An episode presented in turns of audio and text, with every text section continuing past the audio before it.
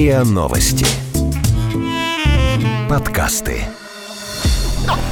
Ясно. Я- Ясно. Ясно? По- по- пон- Понятно. Понятно.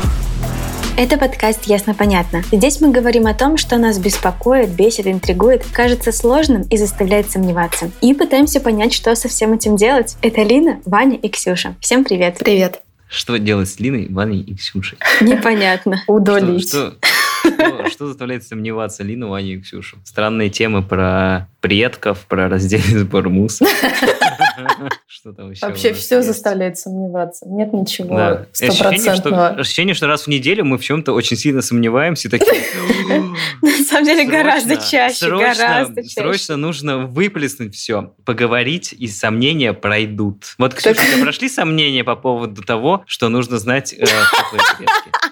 Нет, все еще не прошли. Ну, то есть, видишь, получается, что как бы пытаемся понять, это основное.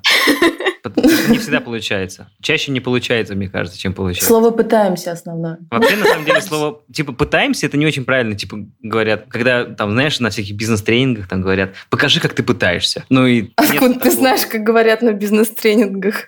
Ну, я в Ходил.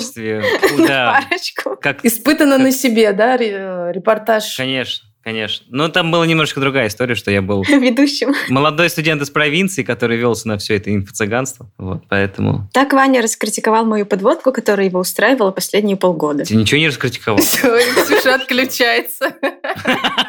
Вышло из чата. мозг. Да. Но сегодня мы будем говорить наконец-то о том, о чем... Интересно говорить Ване.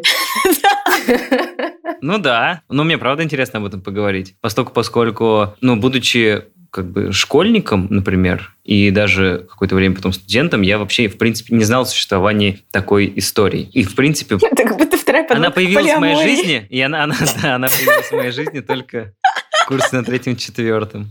И вторая, мне и, кажется, потому вторая что- и третья, да. Потому что это история скорее про столичных людей. Ну да. Про большие Поэтому, города. ребята, если вы, если вы в Нижнем Тагиле сейчас и слушаете наш подкаст, то, возможно, у вас такого нет. Но будем надеяться, что вдруг появится. Нет, я, кстати, узнавала у эксперта, у которого я брала комментарий для сегодняшнего эпизода. Кажется, там действительно такого нет. Так. Итак, Ксюша, о чем же мы сегодня говорим? Открой эту завесу тайны. Ура! Какая Да. честь! Сегодня мы будем говорить про независимые книжные магазины, про то, чем они отличаются от сетевых книжных магазинов и как и на чем строится, собственно, такой бизнес, как он зарабатывает. У нас же есть статистика про самую читающую страну. Да, вот тут любопытные и грустные цифры от октября 2019 года, как написала Лина. Количество книжных магазинов в России с конца 90-х годов уменьшилось в 7 раз. Их осталось меньше тысячи на всю страну. За последние два десятилетия в России закрылось 7,5 тысяч книжных магазинов. Это сообщает директор Института социологии Российской Академии Наук Михаил Горшков. Его цитирует Интерфакс. Так что мы теперь, наверное, уже не самые читающие, если уж так на то пошло. Да, я читаю электронную книгу. Вот такое.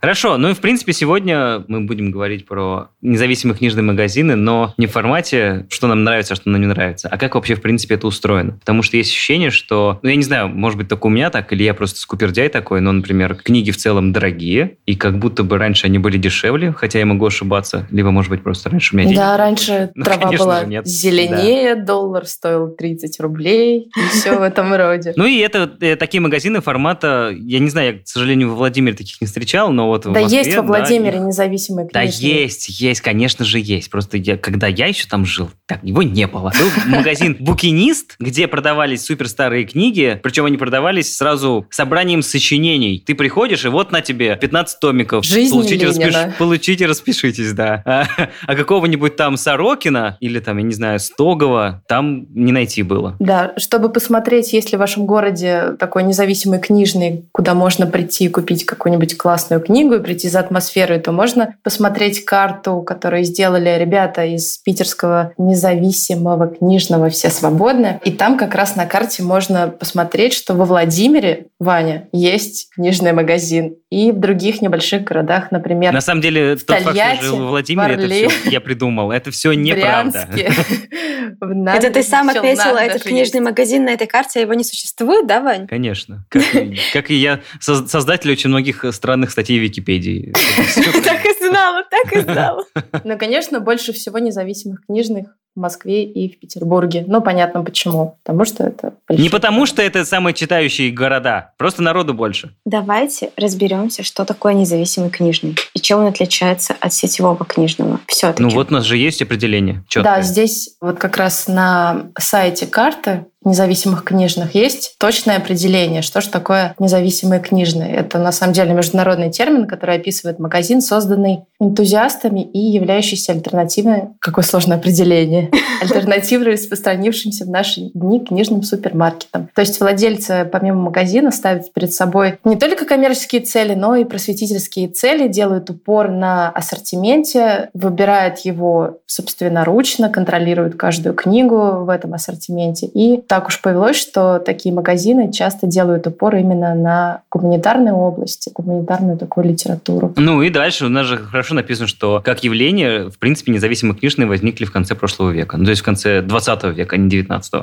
Почему-то мне кажется, прошлый век был 19 И многие из них начинали, собственно, как магазины по продаже поддержанной книги, ну, то есть по факту букинистические, которые, видимо, ну, то есть туда можно было принести, видимо, книгу, сдать, и потом ее перепродадут. Может быть, даже восстановят, как это часто у букинистов возникает. Вот. А про букинистические как раз магазины хотела сказать. А, сегодня для этого эпизода я брала комментарий у Сергея Соловьева. Это основатель книжного магазина Йозеф Кнехт в Екатеринбурге. Ранее он же основал магазин «Четыре Пушкина», тоже книжный. Магазин этот работает с 2013 года в Екатеринбурге. И он стал такой городской легендой, что ли, потому что он находится в таком подвале. Его достаточно сложно найти. Там такая не особо заметная вывеска. Если ты не знаешь, что ты, скорее всего, пройдешь мимо и не заметишь. Но если знаешь, то это, как знаете, в Гарри Поттере было. Если знаешь, стоит лишь спросить. Вот. И ты заходишь туда, и там такой подвальчик, у него площадь всего около 50 квадратных метров, и они как раз-таки продают в основном букинистику. Вот. И можно, наверное, сразу послушать э, его первый комментарий про сам магазин. Сначала потому, что был такой формат. Это сейчас довольно популярная какая-то тема таких крафтовых небольших магазинчиков или лавочек. А тогда мы очень сильно выбивались на фоне вообще любого другого магазина. У нас не было лоска шика, тем более, что у нас половина магазина составляла букинистику, у нас не было денег на закупку новых книг. Сейчас в Кнехте вообще 90% книг это букинистика. Люди, гуляющие по плотинке, видевшие надпись «магазин», думали, о, какой-то книжный магазин. И тут они заходят, тут какой-то подвал, самодельная лестница, какие-то самодельные полки. И люди в лучшем случае шли в туалет, э, очень часто выговаривали, что как, как у вас тут стрёмно, нехорошо. В общем, людям не нравилось. Я в один прекрасный момент вышел на улицу, оторвал вывеску и решил, что теперь сюда будут ходить только те люди, которые про магазины как знают, знают там соцсетей, ну, то есть заранее заинтересованы. Это нам потом вышло немножко боком, потому что у нас, естественно, довольно сильно упала посещаемость, но, видимо, э, это тоже повлияло на то, что магазин стал таким полулегендарным. У меня просто другой момент, что мы же, ну, в принципе, начинали говорить, ну, как бы у нас изначально была история, что при всей, ну, кажущейся классности этих мест, собственно, момент э, карантинной самоизоляции по ним довольно сильно прошелся. Поскольку, поскольку если там еду можно доставить из ресторана, ну, образно, потому что тебе нужно есть, то книга не является предметом первой необходимости. Образующим, да. да, да, да. И поэтому очень многие вот такие вот независимые книжные, которые, как казалось, держались вот непосредственно на ежедневной выручке, они, естественно, оказались под ударом в первую да, очередь. Я вообще слышала, что все, что материально, скорее всего, очень сильно пострадает и уже пострадало в результате коронавируса. И поэтому, конечно, на книгах в целом сложно, мне кажется, сколотить какое-то огромное состояние. Если уж речь идет о независимых книжных, то дело еще сложнее. Я поговорила с э, Наташей Платоновой, это соосновательница московского независимого книжного детского магазина «Маршак». Она рассказала, как они выживали в эти странные три месяца, и давайте ее послушаем. Ну, во-первых, до объявления о закрытии всех непродовольственных точек мы поняли, что грядут тяжелые времена, потому что в наш магазин ну, перестали практически приходить люди. Некоторые дни выходили просто с нулевой выручкой. Мы стали активно думать о том, чтобы такое придумать, чтобы продолжать зарабатывать деньги на аренду помещения и зарплату нашим сотрудникам. И мы 21 марта запустили проект «Говорит Маршак». Это когда в этом проекте известные люди читают в прямом эфире свои любимые детские книги. Мы прикрутили к этим прямым эфирам донаты, и любой человек, который хотел бы поддержать наш магазин, он мог просто задонатить нам какую-то сумму на то, чтобы мы продержали, чтобы заплатили за аренду и выплатили зарплаты. Во время этих стримов мы собрали около 90 тысяч рублей. Это было очень круто, это был такой духоподъемный момент, и мы поняли, что наш магазин действительно нужен, и это нас немножко взбодрило. Параллельно с этими онлайн-чтениями мы активно работали над запуском онлайн-магазина, и запустили его, наверное, через неделю после того, как, или через полторы недели после того, как э, закрылся наш офлайн магазин что тоже очень помогло и продолжает помогать нам для того, чтобы держаться на плаву. Кроме этого, карантин явился таким как бы пинком для нас и таким мотиватором для разработки и придумывания разных э, продуктивных идей. Мы реализовали давнейшую нашу мечту об образовательном проекте в рамках нашего магазина и назвали его «Маршак в курсе», где собираем собираем классных педагогов, э, которые читают э, онлайн интересные, на наш взгляд, и полезные курсы для подростков, детей и родителей. Помимо этого, Кирилл Маевский из «Смены» обратился на, к нам с такой э, книжным магазин «Смена» — это книжный магазин в Казани, обратился нам с таким предложением, как присоединиться к проекту книжно-музыкального фестиваля, а также в поддержку книжных магазинов. За 10 дней мы собрали крутой музыкальный фестиваль с потрясающим лайнапом. Это был онлайн э, музыкальный фестиваль, который длился 13 часов. Это был такой музыкальный марафон, и сейчас можно на YouTube, на YouTube редких видов посмотреть, э, что там было, какие были музыканты. То есть запись сохранилась, и все можно сейчас сделать. Сейчас э, мы вышли работать, работать уже в офлайне. Наш магазин открылся. Мы запустили онлайн-магазин, мы запустили курсы, и сейчас у нас не одна точка дохода, а несколько, которые которая позволит нам развиваться дальше. Ну вот, например, у Сергея Соловьева у них совсем другая ситуация. Давайте тоже послушаем комментарий. Мы до последнего работали, но просто перестали ходить люди в какой-то момент, и поэтому просто пришлось закрыть. У Кнехта немножко другая, так скажем, бизнес-модель, а, потому что это все-таки скорее сообщество и клуб по интересам, чем вот такой классический бизнес. Понятное дело, что аренду мы платили, люди, которые там работают, им мы не платили, потому что они у нас получают посменно, и они просто не выходили на работу. Торговать там через интернет было бесполезно, потому что у нас все продажи, а это личностные продажи. То есть человек приходит, там наблюдает, общается, ковыряется в этих книжках. И продавать, в общем, удаленно, это практически бесполезно. То есть там парни все понимают, они понимают, что ничего не продается, они, естественно, у них не поднимается рука, не открывается рот сказать, что давай нам денег за простой, они просто пережидали кризис дома. Понимали, что магазин должен жить в общем, дальше. Магазин откроется, они опять туда начали ходить продавать.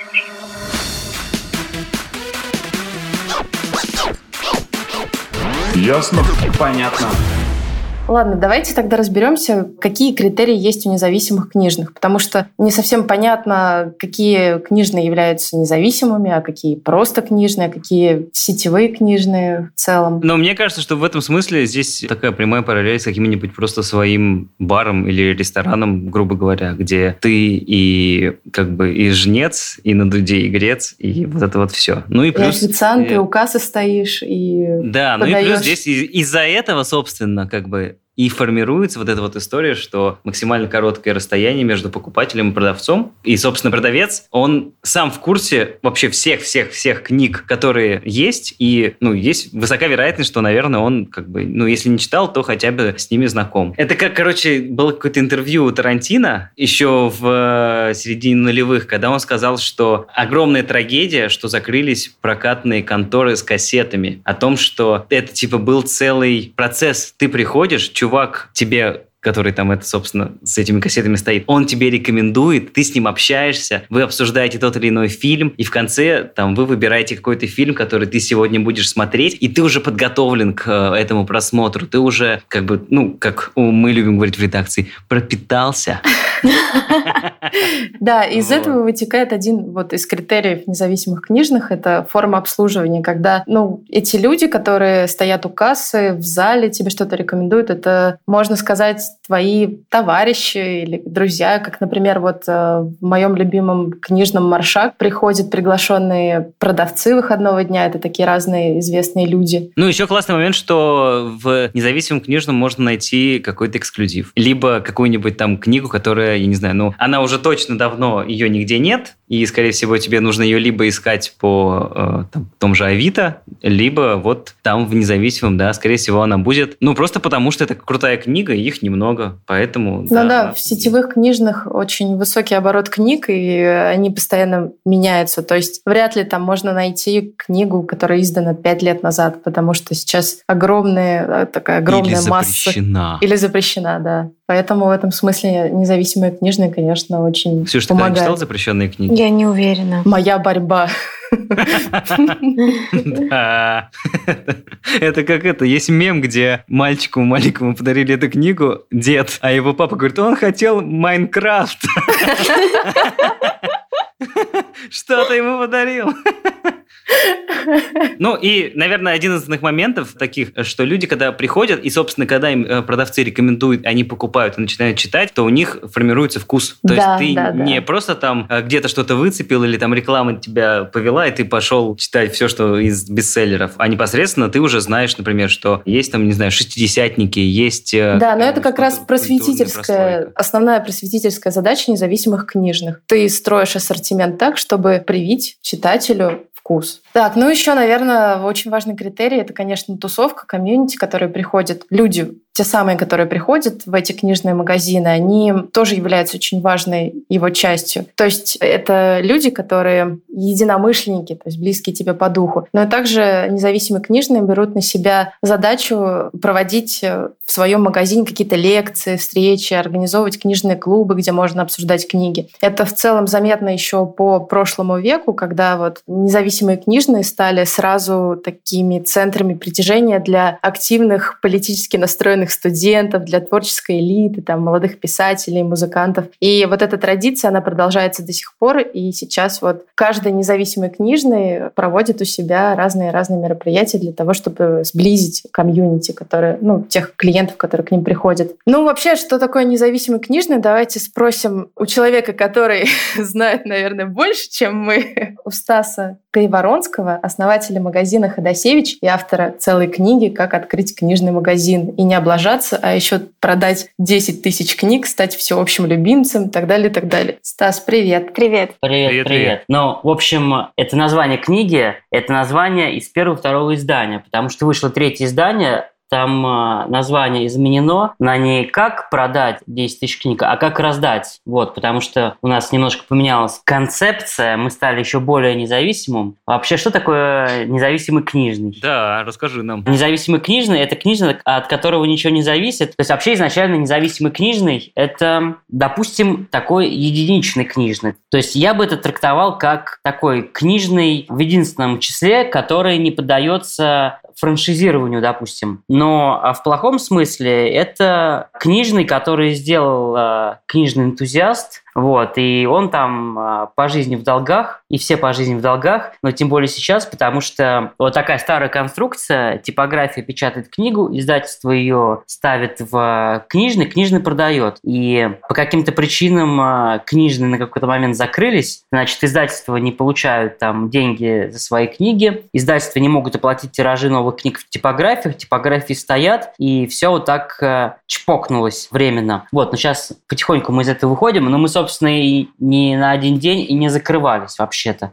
Вообще, такая тема независимого книжного – это ну, плюс такой рус, отечественный русский бизнес, это такие пирамиды в том смысле, что все друг другу должны. Но это даже нормально. Вот. Просто не надо, чтобы были критические долги. То есть все там все делают в долг. Ну, потому что вам дают книги на реализацию, вы их продаете, а потом деньги возвращаете. Но есть такая чертовая триада, что деньги нужно заплатить продавцам, деньги нужно заплатить арендодателю, деньги нужно заплатить издательствам. Вот. И, как всегда, это все нужно сделать в один день. То есть из этого нужно выбирать, кому заплатить сегодня, а кому заплатить завтра. А завтра объявляется режим ХЗ, и все закрывается. Вот. И все так нахлобучивается друг на друга и падает. Смотри, давай начнем по порядку. Э, То есть понятно, что независимые книжные в, в этой весной переживали не лучшее время свое, но поскольку, поскольку мы к этому еще придем, начнем, хочется сначала задать вопрос. А зачем вообще, какая мотивация открывать такой книжный? Ну, самый, самое первое. Идея такая, что надо как-то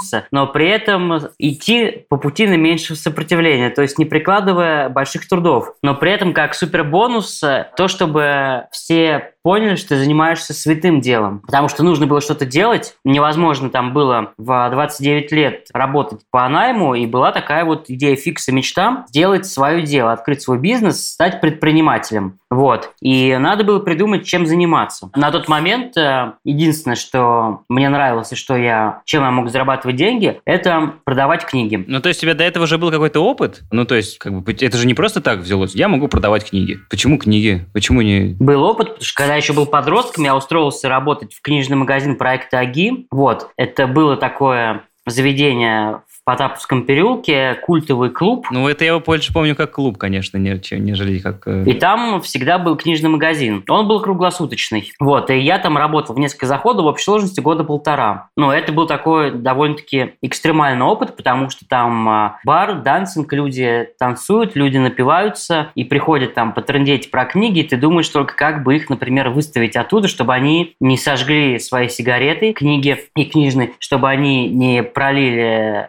свое вино, исповедь грешницы душа монаха на твои книги, вот, и чтобы они не пролили содержимое своих э, слабых желудков на твои книги или на тебя самого, вот, и чтобы они не пролили свою речь тебе на уши и несколько часов, чтобы этим не занимались. Ну, они книги-то покупали в таком состоянии или нет? Книги покупали в любом состоянии, потому что книги, если человек хочет купить книгу, то ему ничего не помешает, и даже когда его будут тащить 10 охранников, он будет кричать, я забыл книгу, я забыл книгу, я ее купил и забыл, где моя книга? Вот, они это черт, точно. пошли ее искать, твою книгу. Особенно если это дорогая книга. Она у бармена. Это чековая книга. Книга жалоб и предложений, да. Да.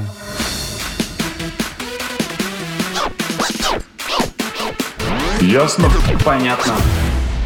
Хорошо, и с чего вообще, в принципе, начинается? Ну, то есть есть же какая-то история, что у меня, ну как начинается бизнес? У меня есть какая-то сумма денег, я на эту сумму денег покупаю какое-то определенное количество товара и начинаю продавать. Как с точки зрения книг? Здесь же ты не закупишь там образно там два ящика э, собрания сочинений. С чего-то же начинается, какой-то отбора, наверное, с э, издательств. Обычно как раз и начинают закупки, но это был не мой случай, потому что как раз, вот как ты говоришь, что есть э, там суммы денег, вот. Но мне кажется, в реальности нет суммы денег, есть какая-то идея, и есть такое прям жжение и нетерпение, что тебе прям стучит в голову, что надо, надо, надо, надо делать, надо делать, вот. И ты создаешь такое, ну, то есть есть там первый уровень, когда ты просто мечтаешь ничего не делаешь, есть другой уровень, когда у тебя есть намерение, и ты понимаешь, что ты, ты не можешь, например, умереть, пока ты это не сделаешь. Роешь землю носом и начинаешь все делать сразу, вот. Ну, то есть все сразу это и поиск денег, и поиск места, и там поиск книг, вот, и оформление все это в, ну, в легальном виде, типа там всякие ИНН и юрлица, поиск коллег, которые будут это с тобой делать. Ну, понятно, что у меня была там ограниченная там сумма денег на это, на все, и она вся ушла практически на процентов 80 на аренду сразу на несколько месяцев этого помещения. Было не особо много денег на, на какую-то закупку, поэтому я просто сказал, что приносите мне книги бесплатно, которые вам не нужны. Это, то есть, всякие старые? Это или букинистика, просто... то есть. Любые, любые книги. Вот смотрите, вот вы купили, например, новую книгу, прочли ее за две недели и принесли мне в подарок. Вот вроде как это она числится букинистикой, но в то же время она абсолютно новая, если вы аккуратно читали. Вот, то есть на ней даже там ценник, вот, где написано там 650 рублей, а я ее раз и ставлю там за 150. Все такие, «А, офигеть! Вот, Скидка.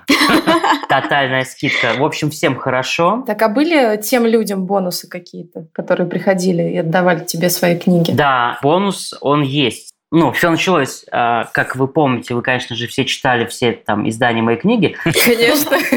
Сегодня ночью. Я сейчас напомню, вот, если вы вдруг просто с утра позабыли, то от того, что были такие хорошие времена, и все начали ну, как-то почему-то начали выкидывать книги на помойку, вот, а я такой, отчасти, какая-то часть меня, она такая книжная, вот, я не мог это так оставить и собирал книги с помоек и приносил их в дом, там очищал и так собрал довольно-таки много книг, вот, и потом мне мой партнер сказал, что что-то стало книг слишком много, открывай-ка ты уже, пожалуйста, книжный магазин, чтобы этого здесь не было. Вот, то есть первые книги, которые появились в Ходосевиче, это были книги, которые я собирал на помойках. Вот. И все люди, которые узнали, что можно принести свои книги просто в подарок, то есть не надо отрывать от сердца дорогие книги. Если они вам не нужны, приносите их нам. Мы найдем их новых хозяев. И вот э, с самого начала, и вот сейчас уже 8 лет, э, люди каждый там день спрашивают, а вам правда можно книжки просто так привезти? Мы говорим, да, можно. А сколько? Сколько угодно. И прям целый фургон, фургон, и коробку, все что угодно. Они привозят, говорят, как хорошо, что вы есть, спасибо большое, просто мне эти книжки не нужны. Вот, они мне там достались от дедушки, а я вообще там читать А выкинуть жалко. Вот, они мне не нужны, но, но у меня рука не поднимается их выкинуть. И как хорошо, что есть вы. И у меня прямо сердце отлегло. Долгих вам лет жизни, храни вас Господь. У нас как раз э, здесь есть комментарий Сергея Соловьева. Э, он, кстати, передавал тебе большой привет. Я так поняла, что вы знакомы. Он рассказывает про свой книжный магазин Йозеф Кнехт. И вот э, в том числе рассказывает свою историю, где он брал книги для того, чтобы продавать их в своем магазине первое время. И где он берет их сейчас. Давайте тоже послушаем. 95% книг мы покупаем. И либо берем ее на комиссию. А мы берем книгу там, или книги у человека, делаем из них список, отдаем ему накладную, и он приходит там раз в месяц, раз в неделю, как ему удобно, и мы ему отдаем отчет, какие книги продались. Вот те книги, которые продались, мы за него, за эти книги отдаем ему, ну, в среднем там 50-70% стоимости. Мы стараемся не продавать книги дешевле, чем 300 рублей, но и до бесконечности. То есть книги там по несколько десятков тысяч рублей. То есть у нас было, например, номер современника, в котором было первое издание «Кому на Руси жить хорошо». То есть там что-то, по-моему, тысяч за 20 мы его продали, что относительно недорого. Ну, то есть, получается, они выступают просто как агентами по перепродаже книг в каком-то смысле. Да, но они, получается, платят э, тому, кто принес книгу, а вы платите или вы просто берете даром? Мы просто так берем, мы никому еще не платим. То есть в основном 90% они просто получают, э, ну, получают... Э, удовольствие от этого, Получают да? удовольствие от того, что им не пришло, что у них сняли там с души грех э, по выкидыванию книг на помойку, что им не нужно, будет нужно кому-то другому. Тут еще, мне кажется, это такое честное отношение к книге, когда ты ее прочитал, и ты хочешь как будто бы э, другим рассказать про существование название такой классной книги, но ты же не будешь всем ее раздавать. Ты можешь, конечно, посоветовать, а с другой стороны, ты можешь ее принести в магазин, и чтобы другой человек ее купил и прочитал. Ну, то есть, а не хранить у себя в шкафу на полке, тем самым как будто бы обрекая ее на... На молчание. На молчание, да. Есть ведь книги, которые, скажем так, непопулярные и ненужные, но наверняка ведь есть такие книги, которые к вам привозят, и они лежат годами, ну, просто потому что, ну, они никому не нужны. Что с ними тогда? Справочник по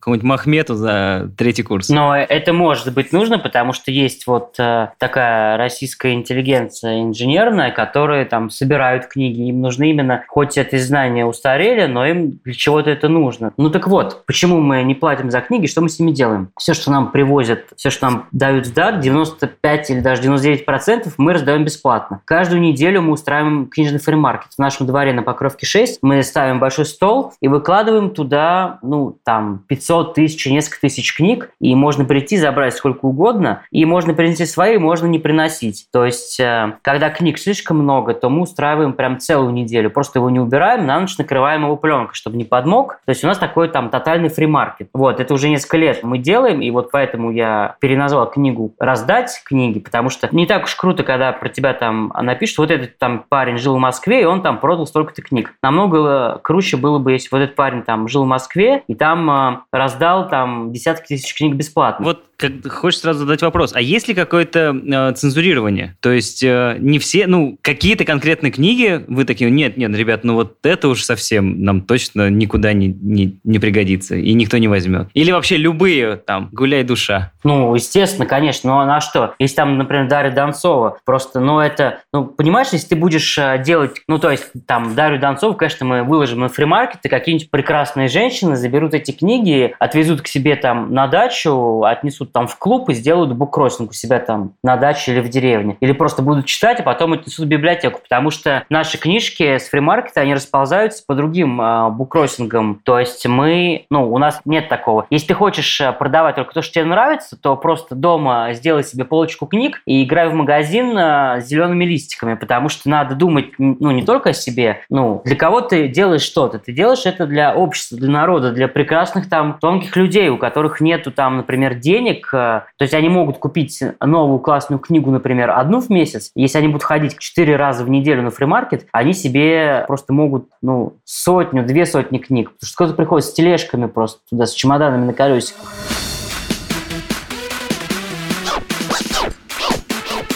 Ясно? Понятно.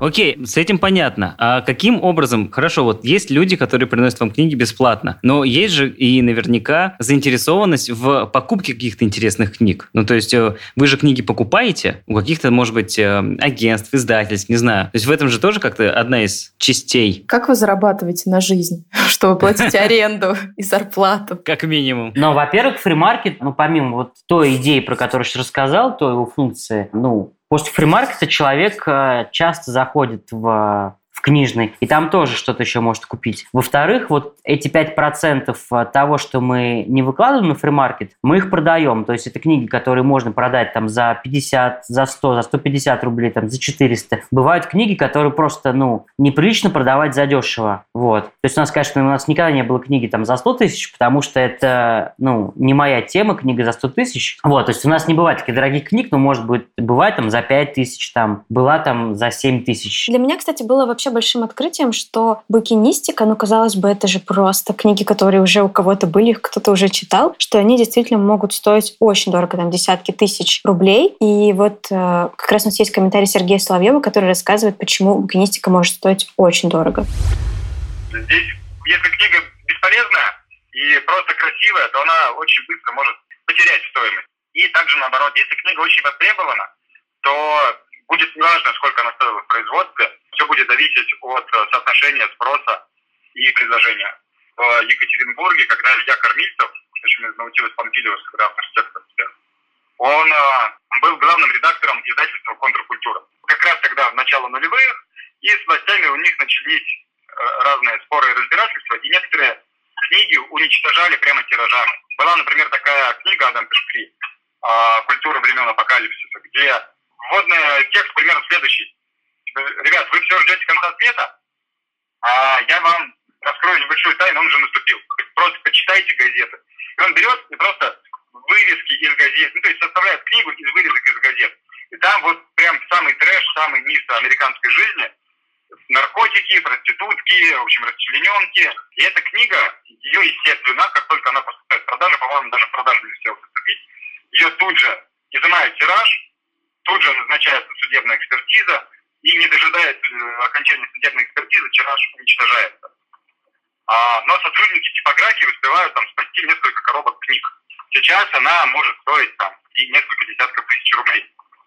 Хотя эту информацию можешь всю найти, там, и эта книга вся полностью выложена в интернет, но просто как артефакт она имеет такую символическую цену, что людям просто интересно ее иметь в библиотеке. Хотя большинство людей, у которых в библиотеке она есть, ее, честно говоря, даже не читали.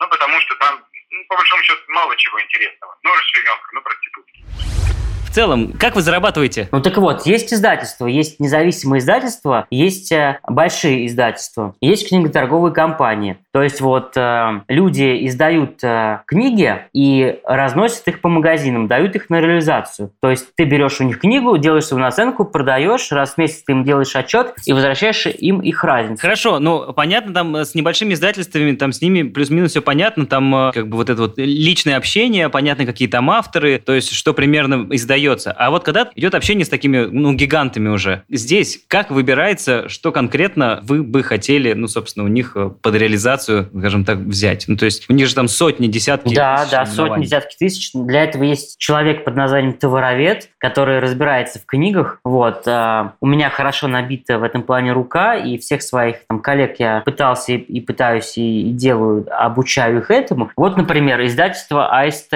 Вот они издают, например, Паланика или Лавкрафта, или там, ну, куча всего такого, что нужно нашим там пост-пост-хипстерам, вот, нашим прекрасным а, детям, школьникам и студентам, и юной интеллигенции, вот. То есть хочешь не хочешь, но большое издательство купило права на этого автора, и его издают большими тиражами. Ты можешь купить только у него эту книгу, вот. Ну, соответственно, ты смотришь, что тебе, например, а, не нужна книжка про лечение а, усами от клубники, и там 30 шепотков на заговоры и привороты, тебе она не нужна, например. Вот. А ты просто берешь, берешь огромный прайс-лист, у тебя зависает компьютер, потому что там просто сотни тысяч книг. И ты, например, ищешь их по издательству. Например, издательство «Корпус», которое выпускает там книжку «Подстрочник» и там «Прогулки с Бродским». Вот. Ну, есть в Excel поиск, ты забиваешь, например, фамилии. Там Лимонов, там Довлатов, там Бродский. Ну, то есть, э, как бы ты уже изначально понимаешь, что ты ищешь. Полавторов. Ну, грубо Мгм. говоря. Ну, то есть, да, то есть нет такого, что что бы такого новенького, интересного, контркультурного бы найти. Я знаю, что каждое издательство издает, и что из этого мне надо, и что не надо, потому что у меня очень много книг помещается в мозг, и я так уже как-то научкался, что я, ну, примерно могу про книгу сказать, там, в каком году она примерно издана, плюс-минус там 5 лет, и что это там за серия издательств, какой у нее может быть тираж, и сколько она может стоить в таких условиях в таких условиях, там, например, на сайте Алип, или там в Книжном Москва, там, или у нас. Я правильно понимаю, что это совершенно не означает, что ты все эти книги прочел? Я учился в библиотечном техникуме, и там э, у нас был предмет библиотековедения, там нас учили читать по-библиотекарски. То есть за 5, 10, 15 минут ты можешь э,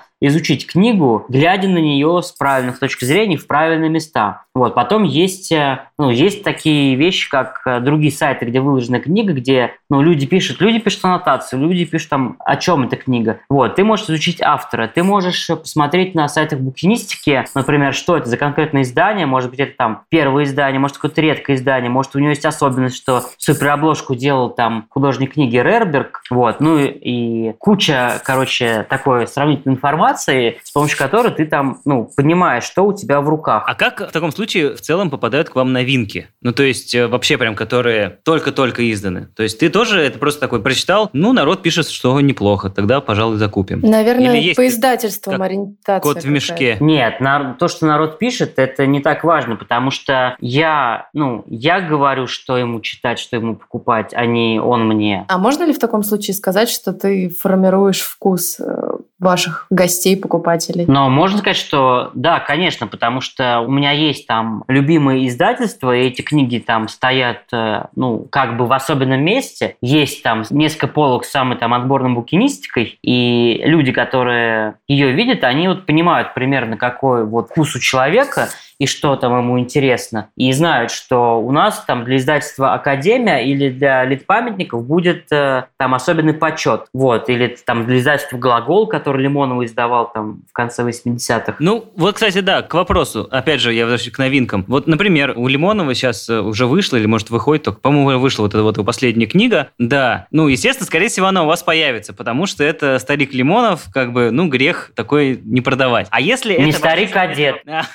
Да, да. А если какая-то вообще, я говорю, вот именно кот в мешке, ну, то есть никто ничего не знает про эту книгу, но там, я не знаю, через полгода вдруг оказывается, что это э, новая там контркультура, которую вот ее было бы, да, круто иметь, и продавать, и читать. Вот такие бывали у тебя э, истории с такими находками? Да, что-то такое было, но если, например, книжка не закончилась моментально, если ее не раскупили, то есть, ну, то есть можно просто за пять минут написать издателям. Если это что-то внезапное, что на твоих глазах становится там супер всем нужным, то если ты знаком с, с издателями и нормально с ними общаешься, и не слишком много должен им денег, то это просто дело пяти минут. Написать им мессенджер, типа, блин, там, закиньте нам, ну, хотя бы 30 штук, вот. А бывает, что ты знаешь, ты чувствуешь, что вот эта классная книжка, что вот это будет хит, и ты ее заказываешь самый первый, а потом она у тебя лежит-лежит, никто не покупает, потому что еще должно пройти две недели, покуда все литературные критики напишут, что это бомбическая книга, все побегут покупать. Вот, такое было неоднократно у меня, вот, и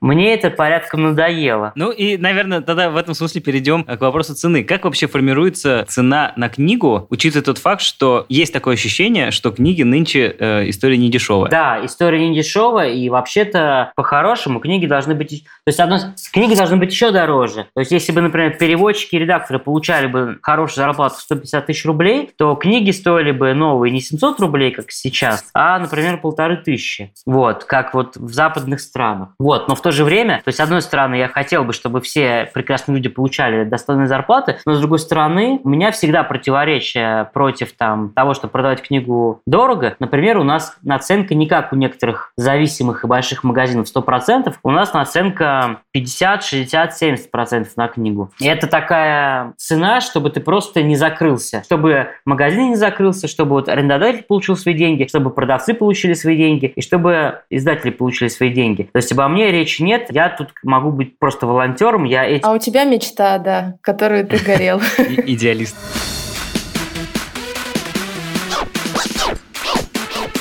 Ясно? Понятно. Так все-таки, вот с точки зрения, понятно, что книга дорогая, потому что в ее производстве и, скажем так, донесении ее, в конце концов, до читателя вовлечено очень-очень большое количество людей. Но, опять же, всегда ли так было? Ну, то есть, всегда ли была такая история, что книги, ну, стоили немножечко дороже? Или просто у нас э, как-то все поменялось, и резко такие, да, нет, как вот, есть же такой история, заговор дантистов. Так было не всегда. Когда в средневековых монастырях книгу переписывали от руки монахи, ее вообще нельзя было купить. Даже в советское время книги уже очень дорого стоили. Это... Я помню, как дед мой постоянно складывал их в один угол, потому что они типа считались такими полусвященными. Он где-то их там добыл, где-то стоял в очереди. Некоторые книги по два экземпляра, и потом он их перепродавал А потом Лина взяла соседям. и все отнесла в магазин. А потом, да, потом, когда наш да, дед умер, мы на самом деле сдали все в библиотеку. Когда, э, ну, собственно, вы там продаете книги, у вас же всегда есть э, разного формата покупателей. И, скорее всего, чаще всего это, ну, плюс-минус одна и та же тусовка. Или у вас такой... Так нет, Стас же сказал, что самые разные люди приходят, самых разных слоев. Ну, это, на, это мы говорим про вот эти фримаркеты, которые там, ну, как бы Понятно, но я говорю непосредственно про вот сам магазин, когда люди приходят специально для того, чтобы купить книгу. То есть я сказал бы так, люди же приходят в магазин с целью. То есть это не из разряда, что он идет и заскочил там в книжный, который вот э, у него здесь же на улице. Он же Блин, со непосредственно мной это заходит в эту постоянно происходит. в эту, заходит в эту арочку, спускается на минус первый этаж и, э, собственно, с какой-то целью. Кто у вас, э, как, как у вас э, вот с точки зрения тусовки покупателей? Она примерно одна и та же или реально там всегда разные люди, которые... Ну, есть, Ну, есть как? постоянные наши покупатели, которые приходят каждый день. То есть, например, вот когда я там жил, я сам выходил, ну, часто на смены, и каждое утро приходил один и тот же человек, который покупал книжки по 20 рублей, потому что у нас вот подкаст есть три полки, там книги по двадцатке. Вот, он даже, сначала он даже вообще не заходил в свой магазин, только вот ему все было по 20 нужно. То есть есть постоянные покупатели, которые приходят каждую неделю или каждый день, или там кто-то приходит там раз в месяц. То есть у него, может, там расписано, типа, вот, что на этой неделе, четвертая, пойду в Ходосевич именно. Вот. А постоянно приходят всякие перекупщики, которые пают э, у нас, думают, что мы такие дурачки, и там выставляют это подороже там в других букинистических книжных или там на сайтах. Вот. Имеют свою разницу в 50 рублей и очень довольны. Вот. Есть э, постоянно какие-то прекрасные подростки. Они могут, например, только, ну, либо на фримаркете что-то взять классное, либо они будут довольствоваться тем, что послушают и пошазамят наш классный плейлист, и просто у нас там запилят сторис, потому что они будут у нас там между ямой, между сосной липой и, и между черным, вот, то есть делать такие круги, и обязательно там у нас отметятся. Какие-то взрослые люди, есть какие-то там бизнесмены, какие-то там военные прям в форме к нам приходят. Раз в неделю к нам приходит какой-то там военный, какой-то там полковник, который каждый раз я шугаюсь, потому что я думаю, что это менты пришли зачем-то, потом понимаю, что это вообще-то другого цвета формы, но окей. Ты вот сказал, что у вас э, бывает, что приходят какие-то перекупы. И мне тут э, пришло такое в голову э, история, что а как у вас вообще в принципе взаимоотношения с другими независимыми книжными? Я не про перекупов, а вот про другие места, где тоже продаются разные книги, которые, скорее всего, ну, плюс-минус э, можно найти у вас в каком-то проценте. Как у вас в этом смысле? Есть ли конкуренция? Ну, есть такая головная конкуренция, то есть то, с кем бы я, с кем я соревновался, вот, потому что, ну, книжных много, и я думаю, а, кто-то для нас пример, а для кого-то там мы пример. Это было бы, конечно, забавно, там, какую-то делать конкуренцию, но, например, с а, Фаланстером, который самый там первый, ну, можно сказать, что самый первый независимый книжный России, который, собственно, и, наверное, тренд этот создал, с ним невозможно конкурировать, а, например, потому что у них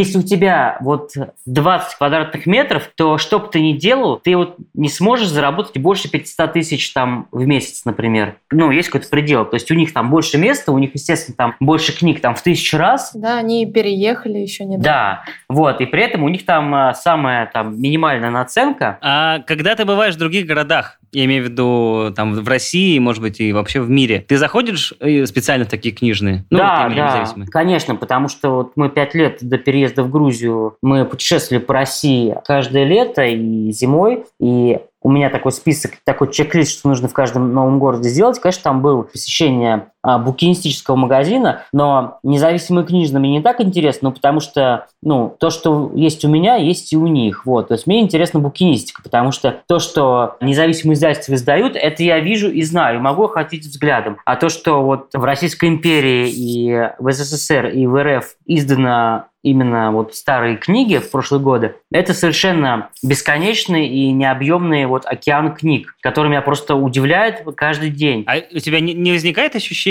что мир книг переполнен? Но то книг намного больше, чем, скажем так, способностей их Можно прочитать. прочитать. У всего мира вообще. Ну, при чем тут это? Я это я, мои книги это мои книги, какие-то другие люди это другие люди. Я книги не читаю. Наверное, вот за этот год первая книга, которую я, наверное, дочитаю, это вот «Остров, «Остров сокровищ». Я его долго искал. Это же Непосредственно детская именно литература. этот остров сокровищ или, в принципе, сам остров сокровищ? То есть это какое-то издание эксклюзивное или просто поступ- Да, это поступ? советское издание. Да, советское издание, но мне главное, чтобы просто какой нашел, такой нашел, потому что что-то он всегда попадался, когда я захотел, он перестал попадаться. А вторая книга 90-го года, медицинская, называется «Лечение алкоголизма». Мне нужно было срочно разобраться в вопросе, алкоголик я или нет. Вот, и я вот решил ее Ну прочесть. как? Я прочел первые 30 страниц, понял, что а, У чтобы... меня все в порядке. Да, чтобы, чтобы стать алкоголиком, нужно пить две бутылки водки в неделю или 15 бутылок вина. Вот, а поскольку я пью 10 э, бутылок вина в неделю, то мне еще далеко до этого. И... Ну, в Грузии Ну, ты в Грузии, сам Бог что- велел. Да. Конечно. Хорошо, давай тогда уже ближе к завершению. Такой просто интересный вопрос. Э, У вас воруют книги? Конечно, воруют. Ну, как это происходит? Просто по фану или прям спецом книгу за 5000 украдем? Да, конечно. Потому что это же охуенно украсть книгу за 5 тысяч и продать ее за 5, но при этом ты не потратил эти деньги. Это боль, это боль. А у тебя было такое, что ты, например, знаешь, что эта книга есть только у тебя, и больше нигде ее нет, вот она в единственном экземпляре, она дорогая, и ты потом не находишь ее у себя, а находишь ее внезапно на каком-то сайте. Да, вот именно так и было, и я просто... Я был в расстройствах, вот. То есть мне показалось, что это некрасиво и это нечестно. Я достал эту книгу, А что за книга? Это была книга Дмитрия Пригова. Она состояла из таких листов, как блокнот, и там были такие смешные объявления в его стиле и такие пунктиры, чтобы их отрезать и наклеивать на столбы. То есть такая концептуальная книга из там конца вообще там 80-х годов, вот, и она стоила довольно-таки много, там тысяч семь, и потом, когда она у нас исчезла, я увидел ее где-то в продаже в другом месте. Мне, конечно, было больно и обидно, вот. А как ты ее видел в онлайне? Или ты прям пришел в магазин, а она стоит? Кажется, Как я, это? кажется, я видел ее в онлайне. Но, с одной стороны, немножко там обидно, с другой стороны, окей, потому что уже есть всякие инстаграм-аккаунты каких-то людей, которые просто, они состоят полностью из наших книг, которые они у нас купили. А э, это уже такая потребность покупать книги? Или это уже, ну, это как... Но это так, ну, библиофильство в хорошем смысле. Мне нравится. Мне нравится не сколько их читать, сколько мне нравится это как предмет культуры. Мне нравится верстка, мне нравятся красивые издания, мне нравятся какие-то книжные артефакты, мне нравятся буквы. Я в этом вижу там красоту, кайф, и мне нравится копаться в книгах, и это для меня такой отдых, там пойти там в книжный и там позависать, например, на часок, на, на два часа с книгами, перебирать их и вот. Вот такая вот моя, такая вот моя Красиво. радость. Ясно? Понятно.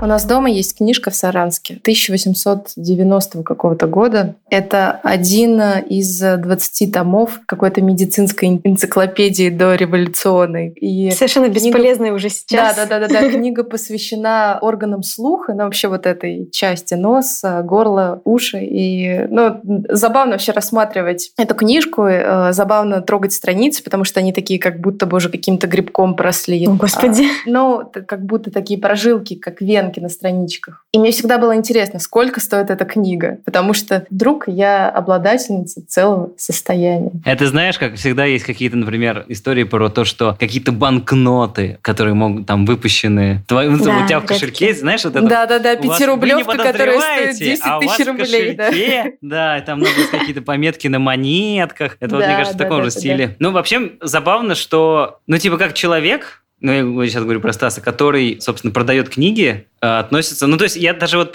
понимаю его ощущение, что он может просто зайти в книжный и просто там полазить. Потому что, ну, мне кажется, многие так заходят, ну, просто потрогать книги. Это уже Я какая-то, так ну, там, делаю. да, ты такой заходишь, там, о, научная фантастика, пройдусь по Ты так этому просто разделу, потом. нюхаешь, знаешь, их там. Не знаю, Я знал, что трогаешь. всё на помойке. опять, что этот запах книг вот этот вот Ну условный. реально, Если книга с помойки, будешь нюхать ее? Провокационный вопрос, не знаю. Смотря какая книга. Запах новой книги, понимаешь? Должен быть. Не знаю. Да, и я к тому, что забавно, что можно просто от- относиться к книгам как к предмету, ну, назовем это предмет искусства. То есть неважно, что там, ну, грубо говоря, что там написано, ну, хотя, конечно, важно, но все равно в первую очередь это там бумага, верстка, Главное вот это все. не скатиться в какой-то вот формализм. Все равно должно какое-то содержание стоять за формой, за красотой. Но еще вот э, Стас говорил про конкуренцию. Да, наверное, в Москве все-таки существует какая-то конкуренция между независимыми книжными. Но, например, в регионах есть же города, где таких книжных один на весь город. Есть города, где таких книжных нет, чтобы в него попасть, должен ехать в соседний. Есть города, где парочку всего таких книжных. И мы, когда готовили этот эпизод, мы как раз обсуждали, что как будто бы кажется, что в Москве сделать такой бизнес чуть-чуть легче, потому что здесь просто больше людей, здесь больше заинтересованных. На квадратный километр. Да, больше Или людей больше. с высшим образованием, людей, которые интересуются. Вот мы как раз э, спросили Сергея Соловьева, так ли это на самом деле, по его мнению. Мне, честно говоря, конечно же, отсюда из региона кажется, что в Москве легче и проще. Ну, во-первых, потому что тупо больше людей, но самое главное, это даже не количество аудитории, а ее качество. Хотя э, у меня всегда есть несколько контрпримеров, когда мне позвонила Ксюша Богданович и сказала, здравствуйте, вы Сергей Соловьев? Я говорю, да. Нам нужно сделать библиотеку под открытым небом на День металлурга в Первоуральске. Я говорю, вы понимаете же, что это День металлурга в Первоуральске, в Центральном парке, это как парк Горького на День ВДВ. Ну, абсолютно бредовая, сумасшедшая идея сделать там библиотеку под открытым небом в этот день. Потому что мне говорят, ну, нам сказали, что по сумасшедшим идеям это как раз к вам. И мне было очень сложно после этого отказать. Я позвал Алексея Мельникова, то он прочитал лекцию а, про Бориса Рыжего. И я ему сказал, вот давай ты стихи читай поменьше, а вот всяких историй про его жизнь побольше, где он там всех подрался, чтобы, ну, тоже, чтобы мужики почувствовали, что поэт свой. И вот в какой-то момент Мельников читает лекцию про Рыжего и рассказывает какой-то очередной там случай из его жизни, как он с кем-то подрался, кому-то там давал помощь. И тут из одного книжного стеллажа вываливается абсолютно такая пьяная красная морда металлурга и он говорит, «Заебал ты, блядь, стихи читай. В Москве может быть аудитория, конечно, более подготовленная, и она даже, естественно, более платежеспособная, и они больше там ходят по книжным магазинам, но в регионах это гораздо более нужно. Ох уж эти литературоведы. Открыли бы свой книжный? Да мне кажется, что открытие своего какого-то своего, да будь, будь то и магазин книг, и не, не обязательно, может, как-то классическая студенческая мечта открыть свой бар. Мне кажется, она всегда есть. Ну, то есть, что-то свое иметь, это всегда прикольно. А вот что? Это уже второй вопрос. И с точки Ноготочки зрения, делать конечно, на дому. Надо очень-очень сильно их любить. Я имею в виду непосредственно сами печатные книги, не, не, не чтение, понятно, что там можно любить читать и любить э, и авторов и прочее, но вот именно непосредственно вот эти книги, потому что у меня, то есть если раньше я такой, о, книги, книги, должно быть много книг, сейчас у меня абсолютно обратный процесс, и я стараюсь их максимально миним... Ладно, минимально держать их э, у себя. То есть, если у меня появляется книга, я ее прочитываю и пытаюсь куда-то дальше ее отправить, вот, чтобы, не дай бог, мне не стояло много. А если она стоит дольше, чем, там, например, год, то я понимаю, что, видимо, я ее уже и не прочитаю. Так что надо ее тоже куда-то дальше отправить. Ну, тут Вот. можно было бы поспорить с тобой насчет визуальной составляющей книги, про что говорил, собственно, Стас. Что, Что? Ну, что классно смотреть там, там на верстку, на иллюстрации, на ну, какую-то особенную форму книги. В этом смысле, мне кажется, нужно покупать книги. Конечно, если это какая-то давая книга, типа как серия Pocketbook, конечно, я не знаю, ты ее прочитал, отнес в Ходосевич, вон, например. Не, ну подожди, ты зачем что они... Ты покупаешь книгу, и она потом стоит у тебя, ты ее прочитала, она продолжает стоять, и ты иногда ее берешь и смотришь? Ну да, смысле? да, да, да. Почему нет? Мне кажется, это для людей, которые не как я переезжают в среднем раз в год. Да, поэтому мне так тяжело даются переезды. Да, скорее Да, всего. да, да. И Все твои альпы снаряжение и книги, и там нужно две газели. Одна пока. Ну да. Ну что, ты песни будешь ставить? А, песня. Я подумал, что раз у нас такой немножечко независимый книжный, вот это вот все, то и пусть будет наконец-то уже чуть... Ну ладно, музыка всегда независимая была. Просто немножечко более, ну не знаю, жесткая, наверное. Тут что-то я ставлю нытье какое-то грустное. Вот Ксюша говорит, что песня про смерть. Вот поэтому сегодня мы будем слушать э, московская группа классная, называется «Панк-фракция красных бригад». Не знаю, может быть, кому-то из наших слушателей зайдет такая музыка. Но если нет, то ну, это панк-рок, ребята. Если вам не нравится панк-рок, выключайте прямо сейчас. Это был подкаст «Ясно, понятно». Нет, нет, нет, послушайте. Вот если не понравится, да, выключайте. Если вы дослушали этот эпизод, то песню по-любому надо послушать. Конечно. Ну, ж три минутки-то что там, ладно. Короче, это был Да, подкаст Ксюша? «Ясно, понятно» и его ведущие Лина, Ваня и Ксюша. Всем пока. Пока. Настало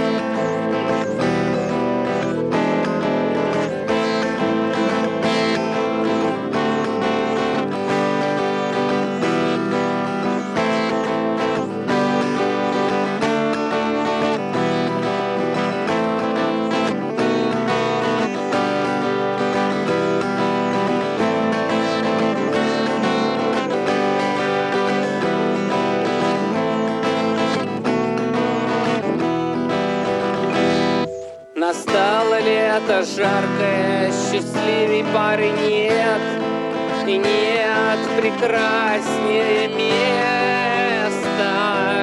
Чем эта улица, куплю туда билет. Считать буду секунды до отъезда. Чем эта улица, куплю туда билет. Считать буду секунды до отъезда Тут красота такая, что просто нету слов. Мелькают скорой помощи машины Бескрайние просторы строительных лесов. Бетонные окутали вершины Бескрайние просторы строительных лесов. Бетонные окутали вершины Меня там встретят елки море юных лиц. Пускай с налетом печали и грусти. Я снова слезу с полки, седу сеном шприц. Сверкнет иглой и пар шеньком прикруснет Я снова слезу с полки и седу сеном шприц. Сверкнет иглой и пар шеньком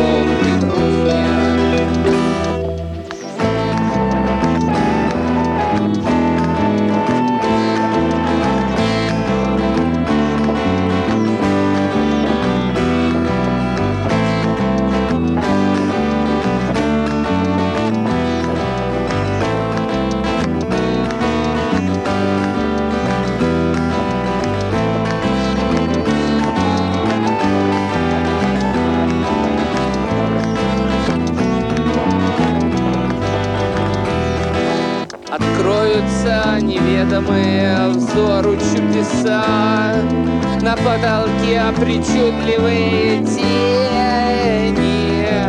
Халаты у девчонок превратятся в паруса А столик в яхту в Пасадене Халаты у девчонок превратятся в паруса А столик в яхту в Пасадене И голос чей-то сказочный прошепчет тихо мне Всего лишь это опьянение. Приемник заиграет болеро на трубе Я прилипну к стенке, как варенье. Приемник заиграет болеро на трубе Я прилипну к стенке, как варенье. Заката красный вращается, как шар Сияет, как Сикстинская капелла Сегодня к нам на улицу приехал Пьер Лешар Петр Первый, Лукашенко и Манделла Подписывайтесь на подкаст на сайте ria.ru в приложениях подкаст с Web Store и Google Play. Комментируйте и делитесь с друзьями.